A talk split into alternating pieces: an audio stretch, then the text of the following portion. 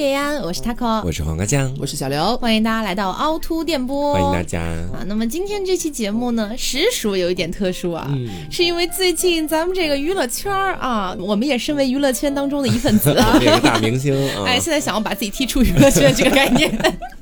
怎么说呢？就是大家有没有发现哈？就最近半年左右的时间，嗯，真的垮了、塌房了好多好多明星。对，就是以前好像在去年的时候，每次微博第一出现那个爆的标志，我觉得好像是一年一次。对，然后去赶集一样，特别热闹。嗯，今年也才过了半年多，那个爆已经出现了不下十次了。对，我现在看到爆已经没什么感觉了。对，就老是有大事情要发生。而且以前的话，可能都是那种事情，比如说什么某某某结婚了，对，某某某离婚了，某某出轨了，对对对对对。但最近的感觉就是某某某刑拘了，差的实在是有点大，你知道？然后呢，之前有很多听众想让我们来聊一聊吴某凡事件，对。但我其实一直都觉得说单聊吴某凡真的没什么可聊的，对。他就是一个很小的男人，这是一个天道好轮回的故事，对。然后妄图选妃这样的一个故事，而且这个故事其实已经非常清晰了，警方都发通报了，我们还有什么好说的？对他现在应该已经是刑拘十四天的一个概念，对。而且我今天还看到科普哦，就是说如果刑拘十四天的话，正常情况下是应该要进行一些的，可能就更上一层楼了。嗯。但是呢，吴某凡的事件现在暂时还没有最新通报，也就是说他他这个案件可能比较复杂，还要再往后延，继续调查。对，有可能会延到三十七天这个样子，所以大家在九月初的时候可以再期待一下。真的是做足了功课，下一个报已经准备好了。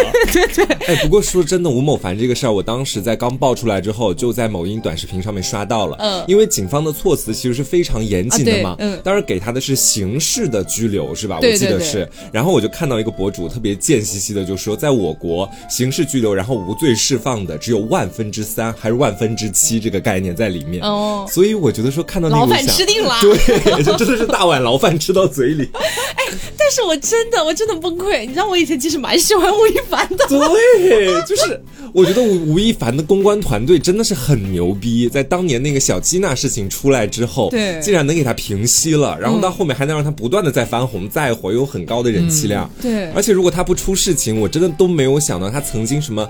接了很多奢侈品的那个代言都在身上，嗯，只不过那个奢侈品的官宣可能我没看到，我是在他出了事之后才看到，原来他这么厉害。有的，其实之前我真的蛮喜欢吴亦凡，嗯，就是呃，主要是因为他长得好看，在之前我自己先承认自己的一个错误，这样子喜欢过一个就是牙签这个概念，但是说句实话，应该有不少女生跟我一样，以前蛮吃吴亦凡的颜的。他的颜真的是没得说。对啊，谁又能想到是一个 Mac 呢？我是真的没有想到，烦死了。就当时他这个事情出来之后，我还发了条朋友圈来着，我说我真的没有想到，就是说我的梦中情人啊，就我在梦中梦里面的时候，经常会有两个男人一起来争夺我，其中一个是吴某凡，另一个是蔡徐坤。对我就希望蔡徐坤坚挺，就是希望他棒棒这样子，然后以后的话呢，就是梦中只有他一个人。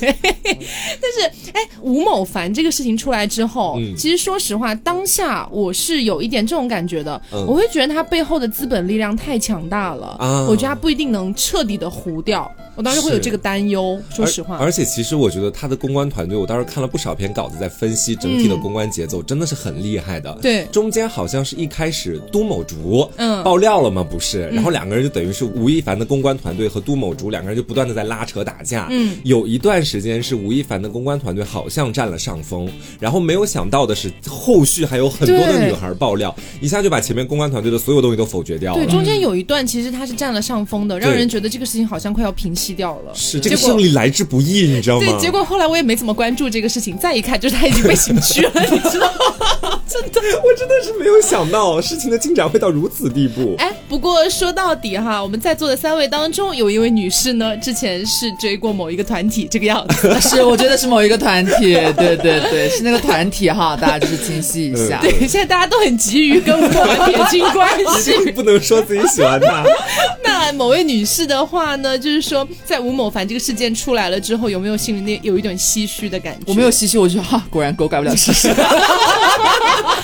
是为什么？为什么是这样？我怎么说呢？就是大概这样，就是大家要脱离出就是可能路人的那个角色。嗯，因为我当时是他最一开始是在韩国出道嘛，大家都知道他在韩国团体叫 XO 出道。然后呢，四子不是有四位中国人嘛？然后就是就叫他吴跑跑。当然第一个就是跑回国内。啊，当时本身这件事情呢，就是就已经有在恨他了。是作为一个就是当时年少的团饭，就是有一点就是就有一些恨意在破坏了我最爱的团体。对，而且当时其实走的不是很，也不能说不光彩吧，就是走的不漂亮。嗯，你说他走的不漂亮，这样讲。然后呢，他当时归国也是有诸多的说法，就是来就是支撑他说我为什么要回国，就大家都是嘛，就是我有病，我怎样怎样，然后我要回到回到就是我亲爱的祖国这样子，然后是不是他是加拿大籍哦？然后就这一切就很屎。本身其实对于当时还是一个就是小小追星女孩的我来说，其实已经没有那种就是大爱无疆那种感觉，就是我还吃他的颜怎么样？而且我扪心而论，不是我踩哈，就是。我作为当时的就是追韩流圈，就是追这个团体的时候，我是觉得他在韩国发展的时候脸的状态是最好的。嗯，我觉得他这个是回国之后，就是大家都有稍微就是不同程度的一些垮掉。哎，但是说他一个人就好了，倒也不能说别人。哎，不是不是，也是因为就是就是时过境迁，这么多年过去，大家容颜老去也是有的，你知道？你知道我们现在很像落井下石。就是反正就是对我来说，就是他。本身当时的就是退团的这个做法，作为当时我是一个团体的粉丝来讲，其实我确实没有留下太好的印象。他回国之后，其实我也并没有过多的关注，甚至就是当初你现在就等一下在开新闻发布会，你知道吗？怎么你是吴某凡前女友吗？怎么警方是把你传唤了吗？我也提提供一些证据，你知道吗？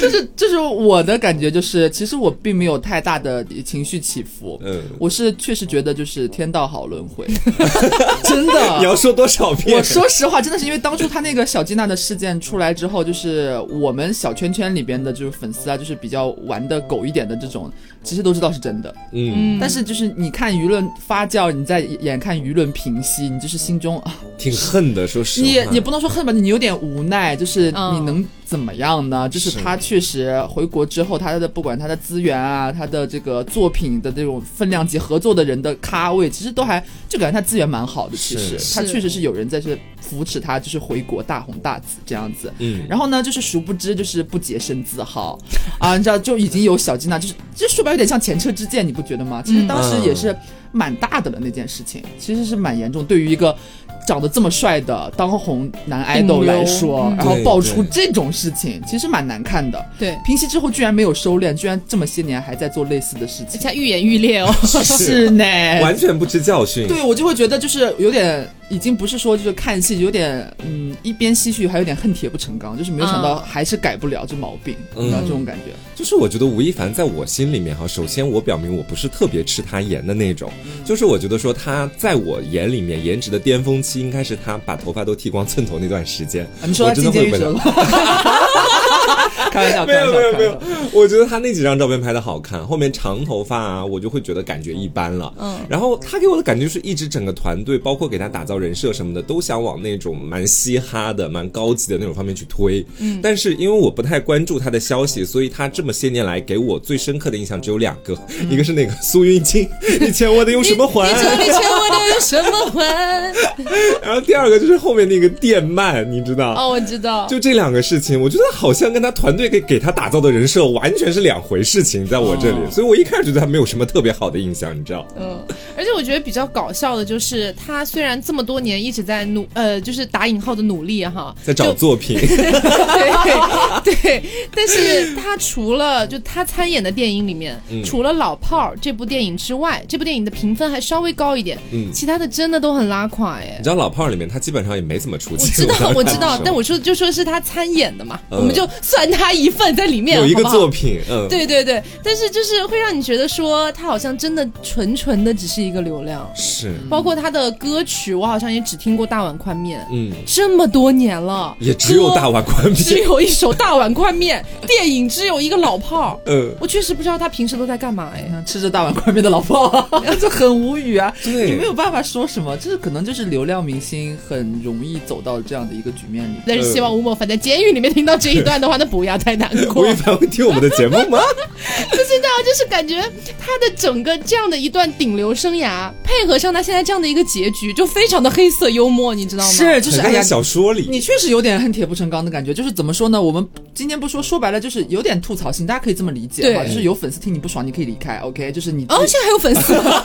有啊，粉丝也不敢说话了。对了，就是反正就是我会觉得说，其实我们不是说好像流量明星就低人一等怎么样？那倒不是，他有流量也有他有流量的道理，他必然有就是吸引流量的一一方面再去支撑他，他也可以带货这个样子。什么什么的价格又给你打下来了，是吗？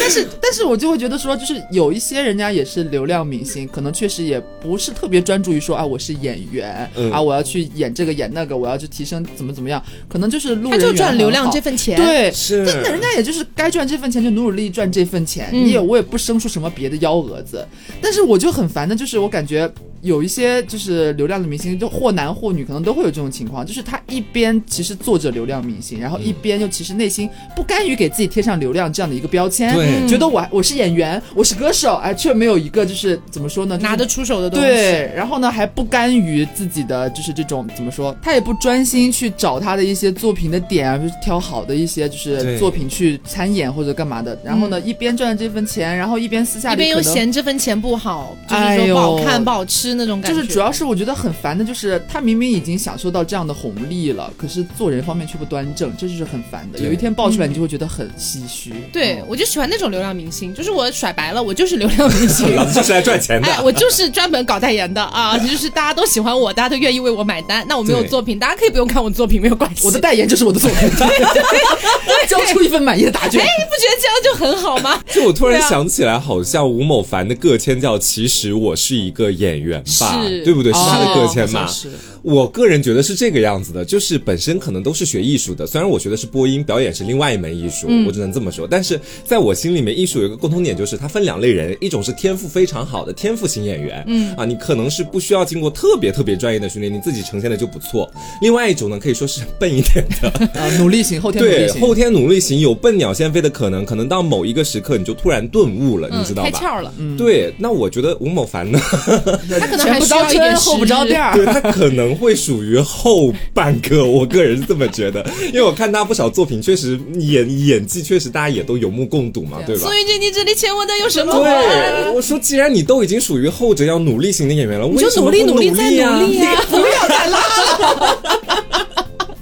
而且你个签都已经写的那么明白，你说你自己是个演员，你为什么不多好好钻研一下？我就真的搞搞不懂。哎，现在讲这些也没有用了啊！就是他本人的话呢，已经就是进入到一个司法的程序里面去了。就是说现在我们怎么讲？对，就是现在呢，怎么努力好像也没有用了，是这个概念。那也就希望呢，这位呃吴先生的话，在这个未来的时日里面，可以好好的去进行一个劳动改造，对，争取减刑，努力。但是，但是我们又话说回来啊。Yeah. 他被送去司法程序的这个原因，其实还是蛮恶臭的，嗯，对不对？我们可以来盘一盘这个事情。就其实都女士一开始发那些内容的时候，有很多人都会觉得她是在蹭热度、蹭流量、想红，对，想红，然后觉得说，呃，她是故意把这个事情爆出来，其实她根本就是自愿的，啊，什么什么什么之类的。嗯，其实我个人的感觉是这样的啊，就是我们不排除有一些女生，她可能确实是想爬上吴某凡的床，嗯，去得到某一些利益，这个是肯定实质性会存在。的事情，这是一定的，但是也不排除有些女生压根儿就不想上他的床吧，嗯，对吧？我觉得点是在这个地方的，所以我觉得就是大家去讨论这个事情的时候，一定要参考一件事，就是这个女生她到底是否自愿。就是有的时候我们可能会去恶意的揣测一些事情，比如说我们听到啊某一个素人女生啊，就是跟某某男明星发生了关系之后，就会像曾经的某一个奇葩说里面出来的辩手说到的那样，他就说啊，明星操粉不是恩赐吗？哇。他这话在当时怎么没有被大家拎出来？就是就可能那个，就可能那个年代，那个年代，就可能那个时候，当时大家的那种感觉会不太一样。只觉得他是言辞犀利而已。对，而且包括近几年的女性的意识开始觉醒的更加的猛烈一些了，大家就会觉得这种言论真的非常的恶臭。是，但现在其实还是不乏，还是会有这种类似的人，然后讲类似的话。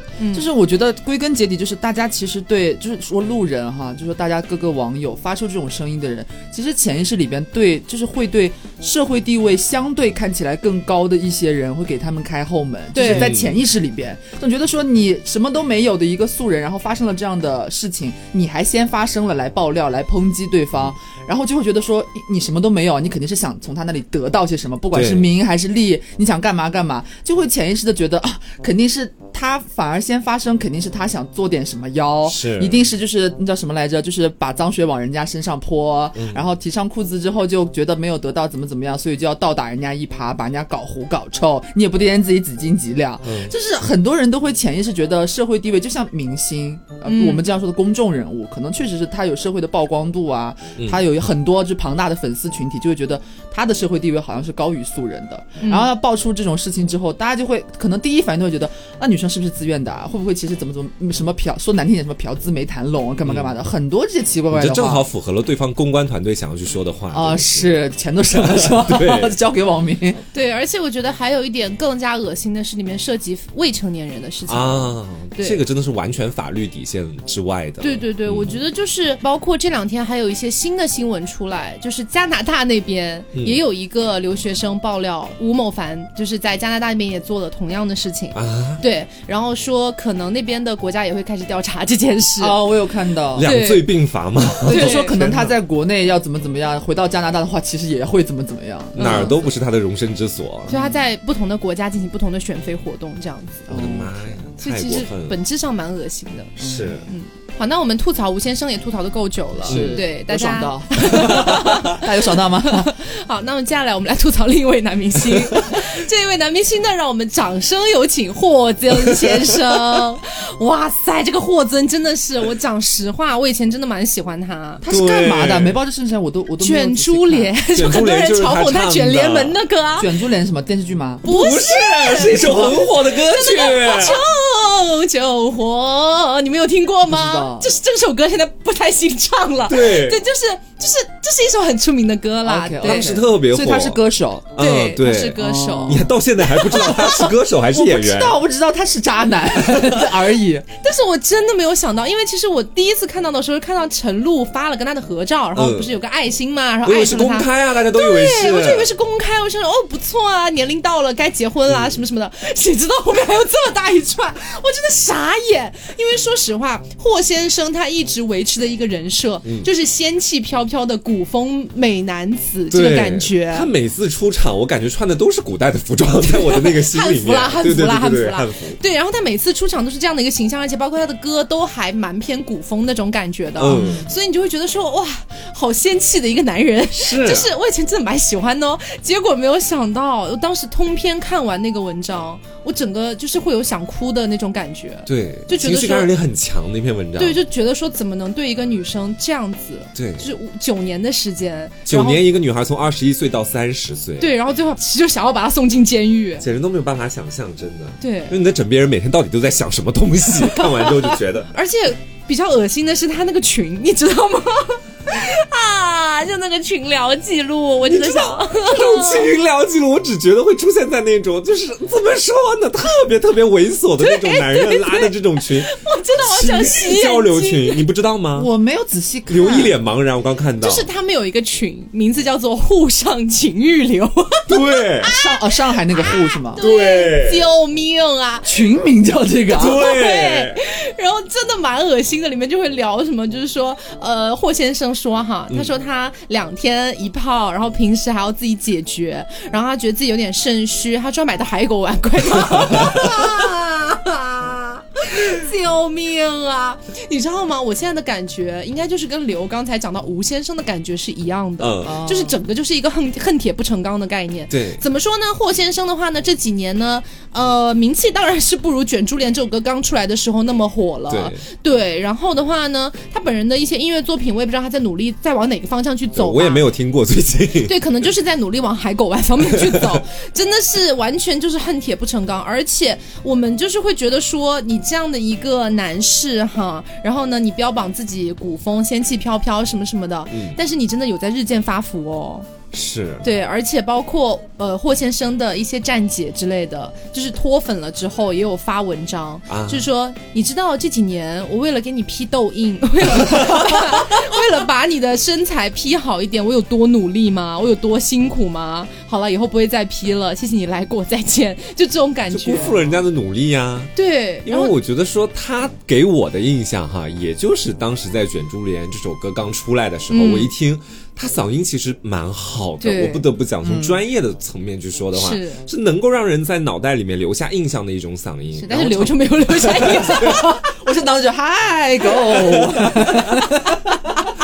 然后你就会觉得说，这个人近几年在娱乐圈的表现，可能是他自己不努力或者怎么样。对，对我反而会觉得说，他是一股清流，你知道吧？就不以前哈，对，不去弄这个娱乐圈的这一滩浑水。对我就自个儿黯然的生长，长成一朵漂亮的大花朵。然后在娱乐圈这个里面，他们都跟我没关系。没想到他只是因为名气不够高，而没有去把自己那些脏脏的事情抖出来。我真的。而且我觉得真的最恶心的一点就是，他居然在跟他那个就陈露跟陈露的聊天的过程当中，说到什么我现在的咖位已经哪有什么咖位啊？你的咖位在哪里呀？什么咖？真的你很十八线，你知道吗？你清醒一点。咖啡的咖，我太够了。我真的，我看到的时候我人傻掉了。我就觉得说天哪，你不会以为你跟吴某凡是一个咖位的吧？对，你跟他也离太远，你知道吗？而且他好像还自诩自己是艺术家。啊什么的吧，大艺术家，他说自己我是音乐家，我是艺术家。他女朋友其实也很厉害，他女朋友自己不也写了吗？为了霍尊放弃了自己的事业。对，其实当时自己在那个舞蹈团里面已经是事业有成的了。对，我觉得他老婆比他更像艺术家的那种感觉。你凭什么还嫌弃人家？我真的搞不懂。对，我就觉得说这个男人现在给我一种感觉哈，就是他这么多年的时间啊，不管他的粉丝有多少，但是他把他自己的人设维持的相对来说比较好看。对，哎，就是仙气，然后出淤泥而不染，嗯，对之类的一些东西。结果现在被爆出来了之后，整个就是一个两极反转。是，所以我觉得会蛮难看，也是有这个原因。对，而且还有一个点就是那个女生真的为他付出太多，我这里真的很想敲一敲在座的各位姐妹的脑壳，敲敲你们的木鱼脑壳。对。就是怎么说呢？心疼男人可以，养男人一时也不是不可以，但是你不能一直养，你不能一直心疼，你懂吗？这样就没有人来心疼你了，姐妹。一搞搞九年，你跟谁耗得起这么长的时间呢？对你像这样的一个就是故事发酵了之后，其实还是有很多言论的。虽然大家不会去说陈露哪里哪里不好，不会去抨击他，但大家还是会说，感觉陈露好傻。嗯，九年的时间就这样去付出了这么多。而且我还看到有一部分的文章哈，挺阴谋论的这个说法，他们说陈露是故意选在这样的一个时间段去把这件事情爆出来的。为什么？因为霍尊接下来就要上芒果台的一个新节目，嗯啊，这样的一个时间点刚好也就是霍尊接下来可能会有一波小的流量高峰的时候，他这时候爆出来是别有用心的，嗯，他是这样的一种说法。我不管他是真的还是假的，包括前面吴某凡的事件，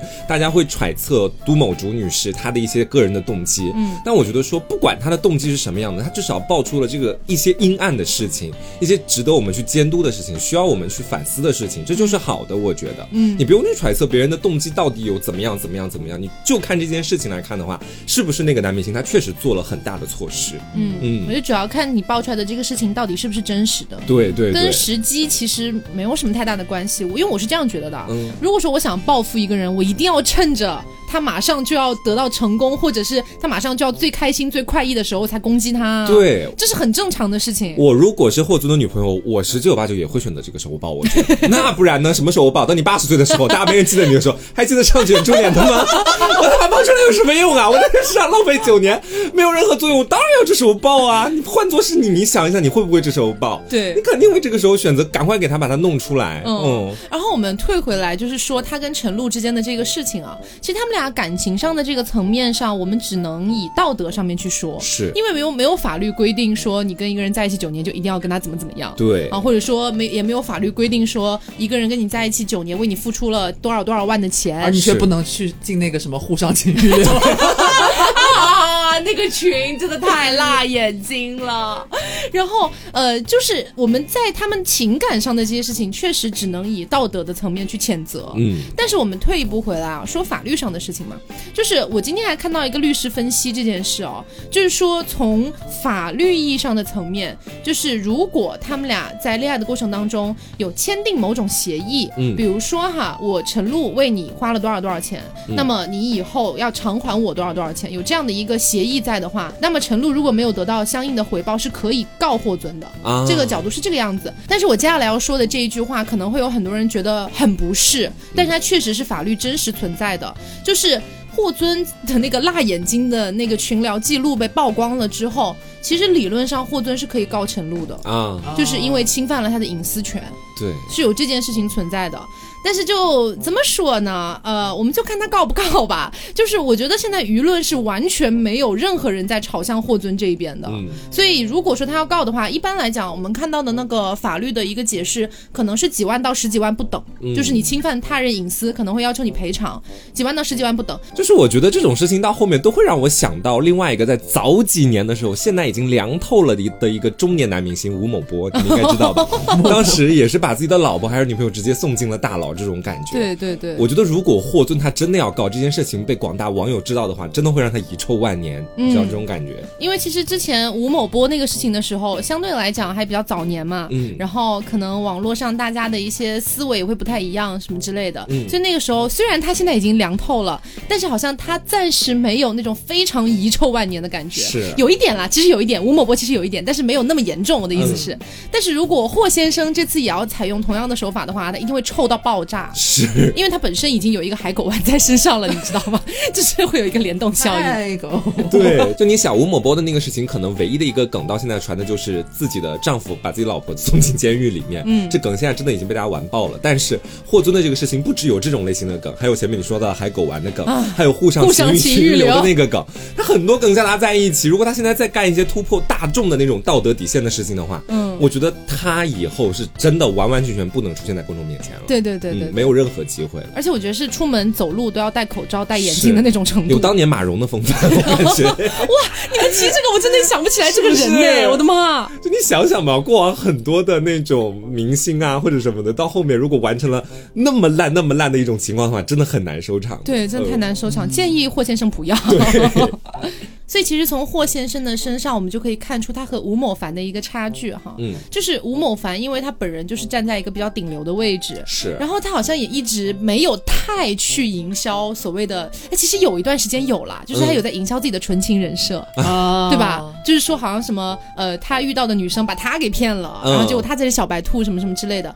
那一波营销其实还蛮有头脑的，我只能说他们团队其实蛮有头脑的，但是。他那波营销倒是也没有持续太久的时间，而且呢，大家一直会有印象，就是小吉娜之类的这些事情，会经常有印象说吴某凡又被拍到跟某某女生在一起啊，什么什么之类的。嗯，所以对他的那种清纯、出淤泥而不染的人设，好像没有太多这样的感觉。对，然后他最后垮掉也跟霍先生的这件事情完全不一样。但是霍先生的话呢，他就是完全在给自己打造一个相反人设。嗯，然后最后一旦爆出来，就会死得很难看。对，我觉得这也是其实，在过往的历史里面。有出现过类似的一些明星塌房的案例，也是这种感觉，就是给自己，比如说捏造一些什么学霸人设啊，什么吃货人设啊，就全是这样子的。嗯嗯。然后接下来的话呢，我们要讲到第三位男明星喽，这个就很近喽。对，也是这半年里面的话呢，就是让我非常惊讶的一位啊，就是张哲瀚先生。哎，我觉得他好像是不是没有红太久？对对对，因为他红是之前上那个一个综艺叫《演员请就位》，那个时候我有看那个综艺，然后那个综艺的时候，他其实在里面表现还不错啊，就是演技什么的确实有自己在一个进步的一个概念哈。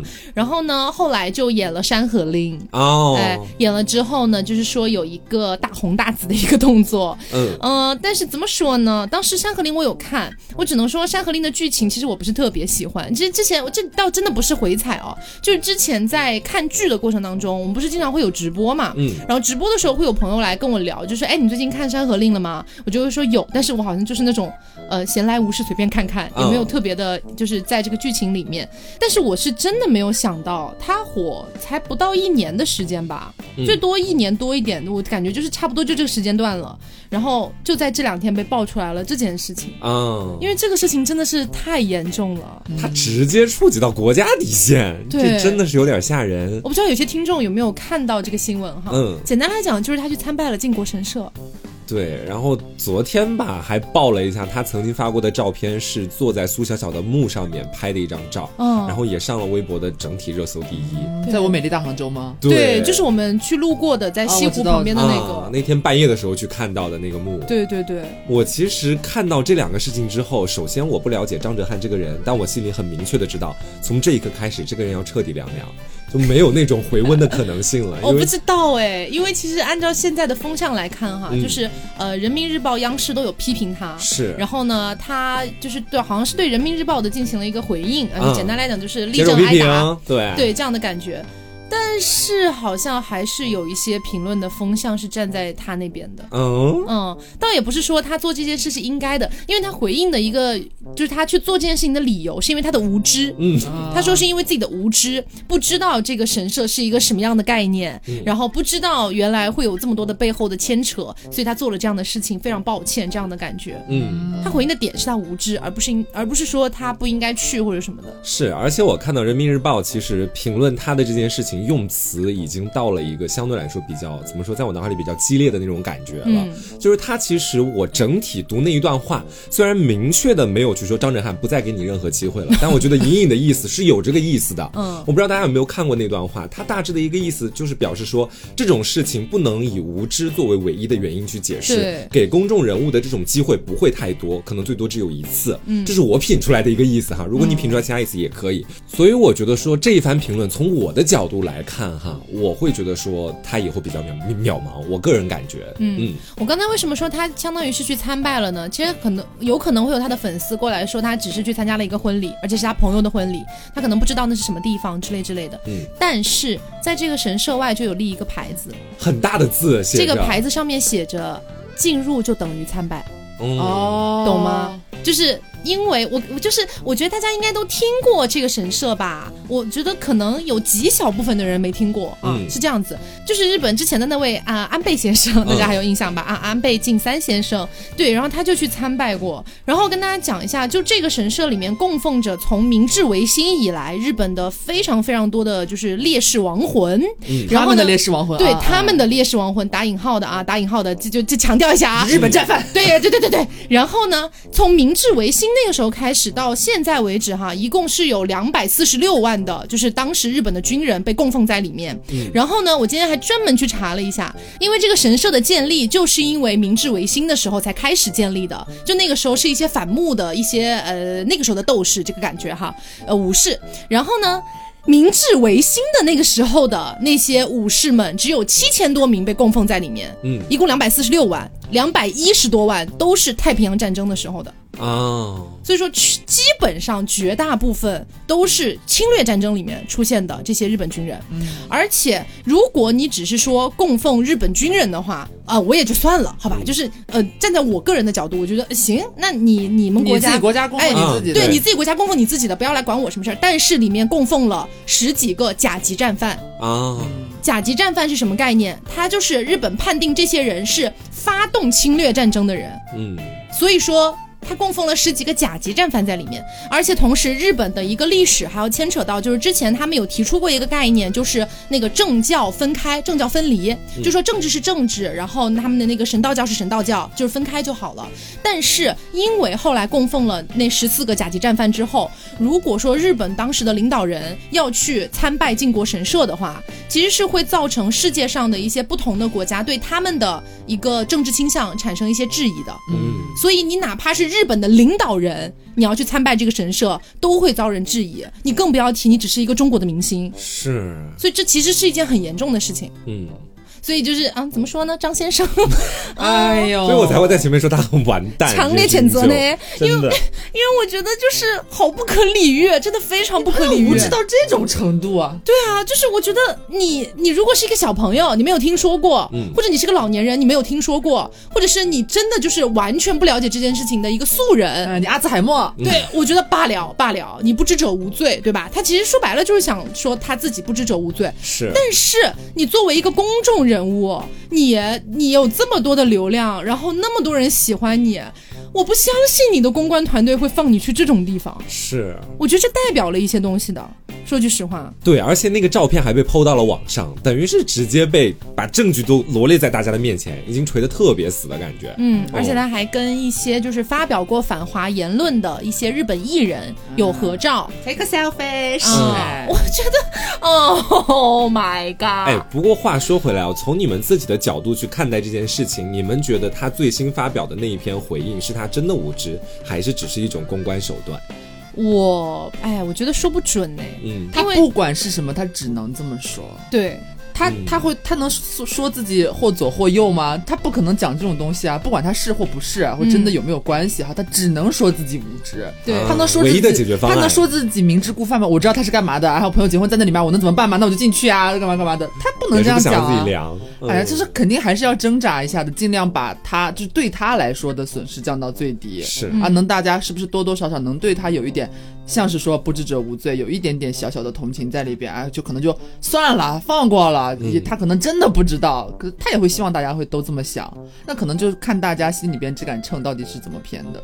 对，就是我个人感觉“靖国神社”这个名词，其实并不是第一次出现在微博的热搜很多次了。其实这两年关于这四个字，你不管是对有对这个事情有没有深入的了解，大家应该都会知道这四个字是非常非常敏感的。嗯，对于很多我们中国人来讲，基本上。但凡碰到这四个字，甭管你是明星还是什么其他的，如果你进去参拜，那真的你就是凉凉的一个状态在里面。对，因为我觉得这种家国的一些东西，你是不可以就是拿摆在首位的。对你不能拿无知来说的，因为你想象一下，就像之前在某音上面看到一件事情哈，就是有一对都还是素人而已，然后那一对夫妻的话呢，他们是想要在国内办婚礼，但是想要办日式婚礼，我觉得也还好吧。如果你真的很喜欢的话，OK 也算是你。的自由，但是他们选在哪里办，你知道吗？在南京办，神经病，这个是不行的啦，这就是脑子有问题，你知道吗？就是你你这种事情，你能说啊啊？我不知道，不可以在南京办日式婚礼，你能拿无知来说吗？确实没有不可以了，说句实话，但只是觉得，如果你真的这么做了，你真的脑子有病。对啊，是神经病。你就想象一下，你去犹太人最多的一个地方，你拿你去办德式婚礼，你去就是办一种甚至是打引号的纳粹式的婚礼，你这不是找骂吗？就是我感觉就是脑子有问题，你非要去干这种事情，然后干完之后我回来说对不起，其实我不知道，啊嗯，我我什么都不明白，我我我觉得你就是嗯就是缺点啥那种感觉。对，之前不是还有那个 B 站很火的，忘了叫什么党党妹吗？好像是党妹，就是不是现在完全被封杀吗？也是做类似的事情啊，就是不长脑子神经病，那么火，自己确实在 UP 主这个。怎么说？这个行业里边，他已经算是顶级的了，很高的位置的一个 UP 主了。然后做出这么没脑子的事情，你能说什么吗？他就是活该啊！神经病，就是真的不知道脑子里边在想什么。有些人对，然后做完之后，他也是一样的。他说啊，我不知道，原来这个地方代表了那么多的东西。哎呦，我说到这个博物馆什么什么的，是是他们自己很自私，他不会把很多事情，比如说家国情怀联系在一起，他只顾着自己想去做什么。他可能不是不知道，他会他肯定是知道的，他只是说可能当时把噱头、利益这种东西。摆在了这个东西的前面，嗯，我觉得我这样拍，我在这里干嘛干嘛是点击量会很爆的，或者更有特点或者怎么样，那，最后就是后果你就自己承担啊，是你自己活该，嗯。就我觉得无知是不能够成为这样的事情的一个牵强理由的。对，其实你就更谨慎一点，我只能劝你。不过我们又回推一下哈，就是我们还是回到刚才黄瓜 Q 出来这个问题，觉得他是真无知还是假无知？其实我们刚刚已经讲过了，不管他是真的还是假的，他都是要必须被谴责的。但是我们可以来讨论一下娱乐圈的这个现象，就是假如说，假如退一万步说哈，有零点零零零一的可能性他是真无知。嗯，那么我们来说一下娱乐圈这个现象哈，就是。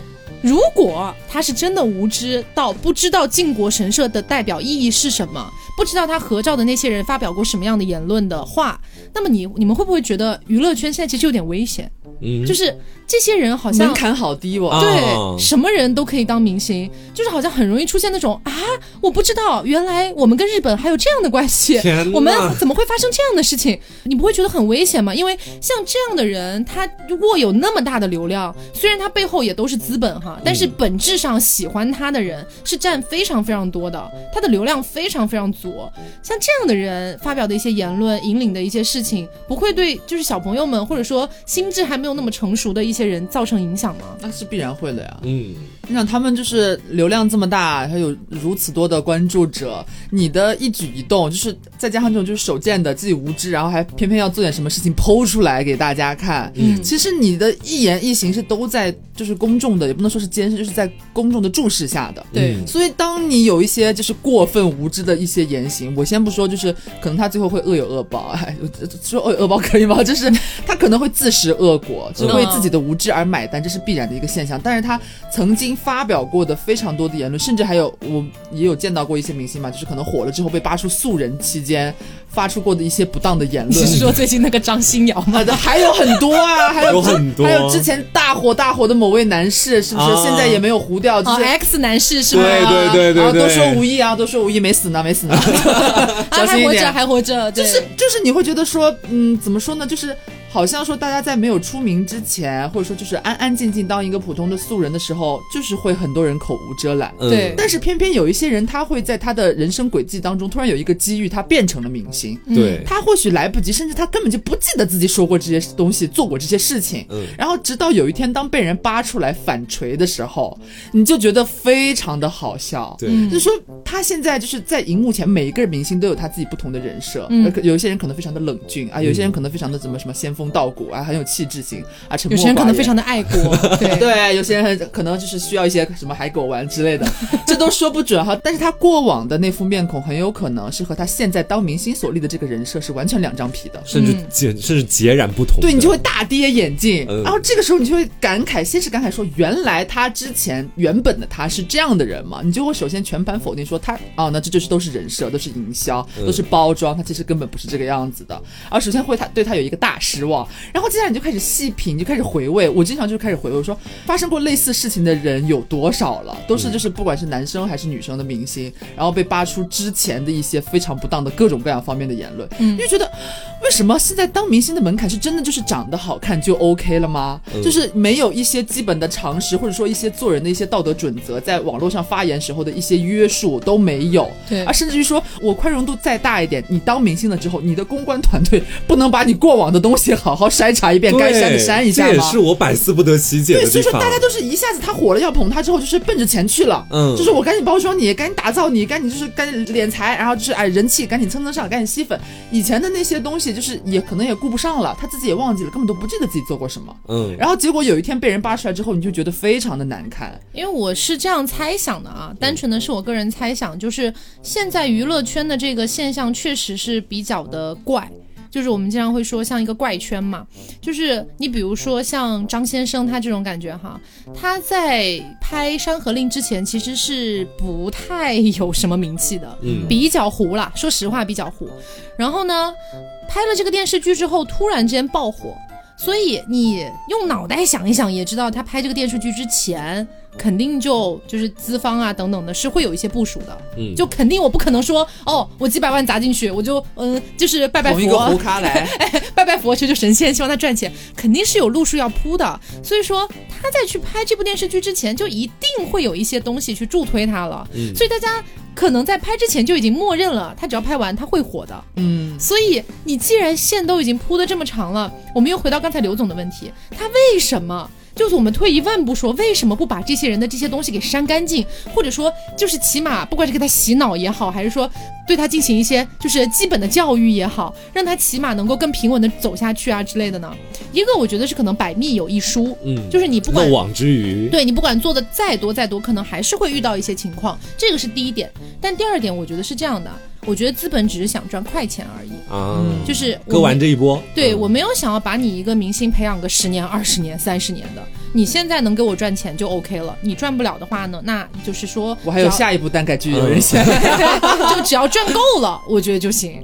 就是这种感觉，你知道吧？所以遇到这种情况的话呢，你只能说现在的娱乐圈的一个现状可能更偏这种感觉，嗯，就是会有一代一代的流量不断的被推上来，是大家可能今天喜欢张先生，哎，明天喜欢王先生，后天喜欢李先生，李先生，哎，都是有可能的，嗯，所以说资方也察觉到了这件事情，所以就可能会造成现在的一个比较像利益去驱使的一个状态。对，而且你刚刚说的第一点其实蛮细思极恐的，嗯，如果说他的那一条回复。包括 PO 的照片是漏网之鱼的话，那还有多少是我们不知道的，已经被他幕后的团队删除掉的呢？嗯，这个其实你想一想，也会觉得说里面还大有门道的感觉。对，而且我觉得这件事情如果往大了去讲的话，这关乎到每一个人，就是在互联网上你不能够随意的去发表任何过激的言论啊。你可能往小了说，往那种不可能的事情上说，是为了你以后有一天爆红，不会有这些黑料啊。这个我这个我觉得说这概率太小，但更多的我觉得这应该是每个人最基本的一个素质。我觉得。嗯，每个人心里面可能都会对某些事情有不同的看法，有时候也可能会产生一些其他的想法。嗯，我觉得你不应该把它直接的去抛到网络上面或者怎么样去引战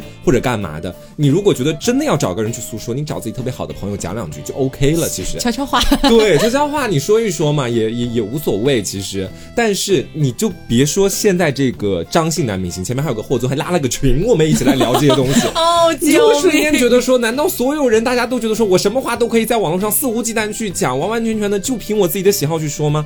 这不应该，我觉得，就是你再往小了说，往我的个人身上去讲，我嘛也算是一个，哎呀哎呀呀，小小的主播，我知道，对，也没有也没有什么去撼动小小的主播，前面有必要甩那么大一段吗？我们啊也算是一个小小的主播，但是我觉得说，作为一个普通人，我自己都会有这样子的一种想法和印象，就是要在不管什么样的平台上说话，都会去约束自己，嗯，就好像到现在，我也从来不会说，因为某一个还没有盖棺定论的事情，我就。在网上拼命的站边，然后去引战，然后让别人来赞我的评论，再加入什么群，我从来没干过这加入你的，对，所以说我觉得他们做的这些事情，从某个角度上来说，我是真的理解不了的。嗯嗯，而且我个人猜测他们会去这样做的一个原因哈，可能也是因为背后其实是算是有有靠山有退路这种感觉吧。嗯，就是你想象一下，一个普通人可能他不太敢做这样的事情，类似于吴先生选妃这种事，嗯，普通人是不敢做的，但是吴先生就敢。因为他觉得自己有流量有地位，对他觉得就算被爆出来了之后，他也不会怎么样。哎，谁知道呢？开刑拘了，对啊，所以就是大家看到刑拘这两个字的时候，为什么会觉得有种大快人心的感觉？就是觉得正义得到伸张了，就觉得说哦，还好我们的社会没有因为他是明星而给他开了一些其他的通道什么之类的。对，就包括像大家看到呃霍先生现在被那些综艺出名，他都没有，他连代言都没有，是真的糊，没有人和他解约。对，就是。霍先生，您是真的有一点糊，就是连解约的一个，就是说通知都没有被看到，就被通知下车，综艺下车，怎么回事啊？你这几年真的白混了啦！所以就是你看，像不管是我们今天聊到的吴先生也好，霍先生也好，还是张先生也好啊，嗯，其实他们都属于算是娱乐圈里面就是某一个剖面的感觉吧，嗯，对你像吴先生的话，算是老老牌顶流这种感觉，是有一天。也会突然塌房，然后呢，像霍先生这种默默无闻的小透明也会塌房，哎，也会塌房。那像张先生这种，嗯，就是怎么说呢？半红不紫，是。他其实也蛮红了，蛮红，但是红的时间不久，哎，算是一个新晋的，就是流量。这样子。啊，一样会糊。所以我觉得真的就是一句老话，就是可能我们很多学艺术的人都学过的一句话，这句话会有不同的变体，但总而言之就是学艺之前先学做人。嗯，就你。你连做人的一些基本的东西都没有做到，然后你现在要来就是说去吸引不同的人，然后跟当个公众人物，对我觉得不合适。对，就像吴先生的话，他是就是肆无忌惮的淫乱这样子，然后还涉嫌未成年人的等等的事情，我觉得就已经完全完全触碰道德底线了。嗯，就是他甚至已经触碰到法律上面的问题了。嗯，就是因为你知道法律是对人的最低的一个约束，它不是说最高的约束。嗯，等于说他这个事情其实已经突破。道德的允许了，他已经触碰到了那个底线了。对，然后还有一个就是，呃，霍先生的话呢，可能他跟法律还有那么一点距离，但是他确实也让很多人在道德层面上接受不了。对，然后呢，嗯，你像这个张先生的话呢，啊，这个真真的是，啊，这个真的就是没什么好说的了，就是自己作，神经病。对，都已经触碰到国家利益上面了，我觉得这个人就是稍微就是说呃，可以那个什么一下，祝好一下，哎，祝好，遥祝你好这样子。嗯，所以其实我们可以看到娱乐圈现在的一个状态，就是我们前面列举的三位，大家回忆一下，能想起他们什么作品吗？一个人好像只有一两个，对不对？对。对，而且他们也不是刚出道的人了。嗯，虽然说张先生刚火没有多久，但他也出道蛮久了。所以你就会反应过来一件事情，就是作品越少的人，好像越容易出这种问题。幺蛾子越多。对，或者说他作品多，但是都很烂。嗯，就是会有这种感觉吧？是。我好像很少听说那种什么老戏骨，或者说拿过什么国际大奖、某某某某的那演技绝佳的那种人，然后出这么大的一些漏子，好像真的很少听说有这种事情。是。他们的艺德很好，或者怎么说？那也不一定啊，我这里只是一个举例啊，只是一个举例，就是还有非常多的就是呃厉害的艺德也很好的艺人这样。对对对，我们这里只是觉得说，明星在去发展自己的流量之前，我觉得还是要先好好的思考一下，你要怎么好好做人吧。是，不要总想着就是背后的资本，或者是有谁能保你。我觉得这其实大家开玩笑的时候很爱说，比方说谁谁谁出事说，哎，他糊不了的，他背后有人，怎么怎么怎么怎么样。但是我其实大家扪心自问会想说，如果他真的已经到了无药可救、没人救得了的时候，他是会变成被资本最快抛弃的东西，也是最容易抛弃的东西。对，你到底身上有什么东西让资本那么就是那么着迷啊？就是把自己的身家性命都赔上啊！我要保你出来，我要保你继续大红大紫，保你继续翻红。就是你也说了，他是资本，资本就是要让你赚钱。当你已经是突破了一些没有办法救得回来的事情，你自己作，哎，自己搞这些幺蛾子，神神鬼鬼的。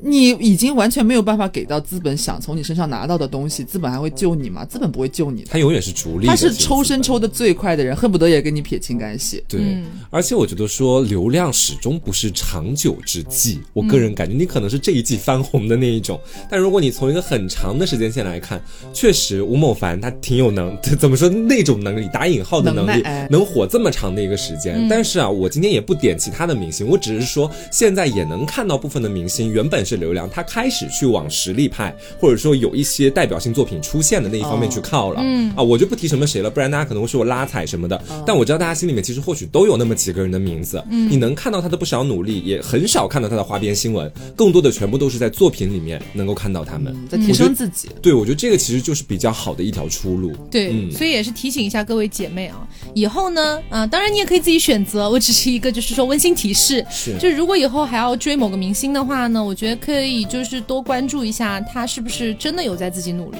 嗯，如果说你其实已经关注他很多年了，然后他的那些作品可以说是只要出了你们这个小圈圈之外，就真的没有人知道，或者也没有人 care。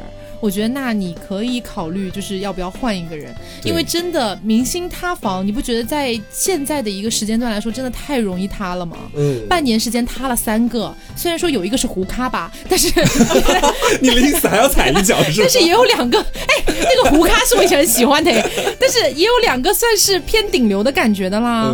呃，虽然说张先生可能还差一点，但是吴先生是啊，所以我觉得就是大家在选择的时候擦亮眼睛吧，不然你很有可能我就会进入到我一个姐妹的。状态，我这个姐妹真的很惨。就是吴先生出事的时候，她先发了一条朋友圈，说啊，我塌房了。然后过了一段时间呢，霍先生又出事了啊，我又塌房了。昨晚张先生啊，这个新闻被爆出来了之后，天哪，他半年之内塌了三个人，而且还真的都是真情实感的在喜欢这三个人的。天哪，太惨了，很惨，真的很惨。我觉得就是大家可以去自己权衡一下，自己考量一下了。是，也不说就是一定要你换人，但只是说或许有时候。追明星不需要那么太真情实感，对，小心一点，就跟我们搞男人一样，搞男人的时候就是开心快乐最重要，但是你不要那么容易上头，不要那么太轻易的去真情实感到他身上，对，就会比较好。哎，就是相当于是一个你的自保措施，这个样子。是。好，那希望各位姐妹，也希望各位兄弟，在未来喜欢明星的道路上都能够就是遇到一个不错的明星，遇到良人。哎，对，就是其实不追星的人可能觉得还好啦，就是不就是。喜欢的一个明星塌房了嘛？但你可能真的很难理解，当一个人真的非常非常喜欢某个明星的时候，为他付出了很多很多的情感，乃至于金钱的时候，等到有一天他突然塌房了，那种失望的，你会觉得自己真的是吃了狗屎的感觉。嗯嗯。好的，那么今天的节目差不多就是到这里。如果大家对于这三位明星啊，包括或者是之前的一些别的塌房的明星，有一些什么自己的想法或者自己想说的，都可以在评论里大家一起讨论一下。嗯，我是真的觉得，就是昨天看到张先生这个事情之后，我是真的觉得崩溃了，就是半年之内塌了三个这种感觉，这个姐妹是吗？好离谱，好离谱。好，那也希望大家能够喜欢今天这期节目。今天我们讨论的所有的内容都只代表我们的个人观点。对啊，然后呢，如果大家有不同意见，也可以在评论里面一起聊。但是希望大家不要引战。嗯，好，那么就到这里。那么我是 taco，我是黄瓜酱，我是小刘，别着急，慢慢来，拜拜。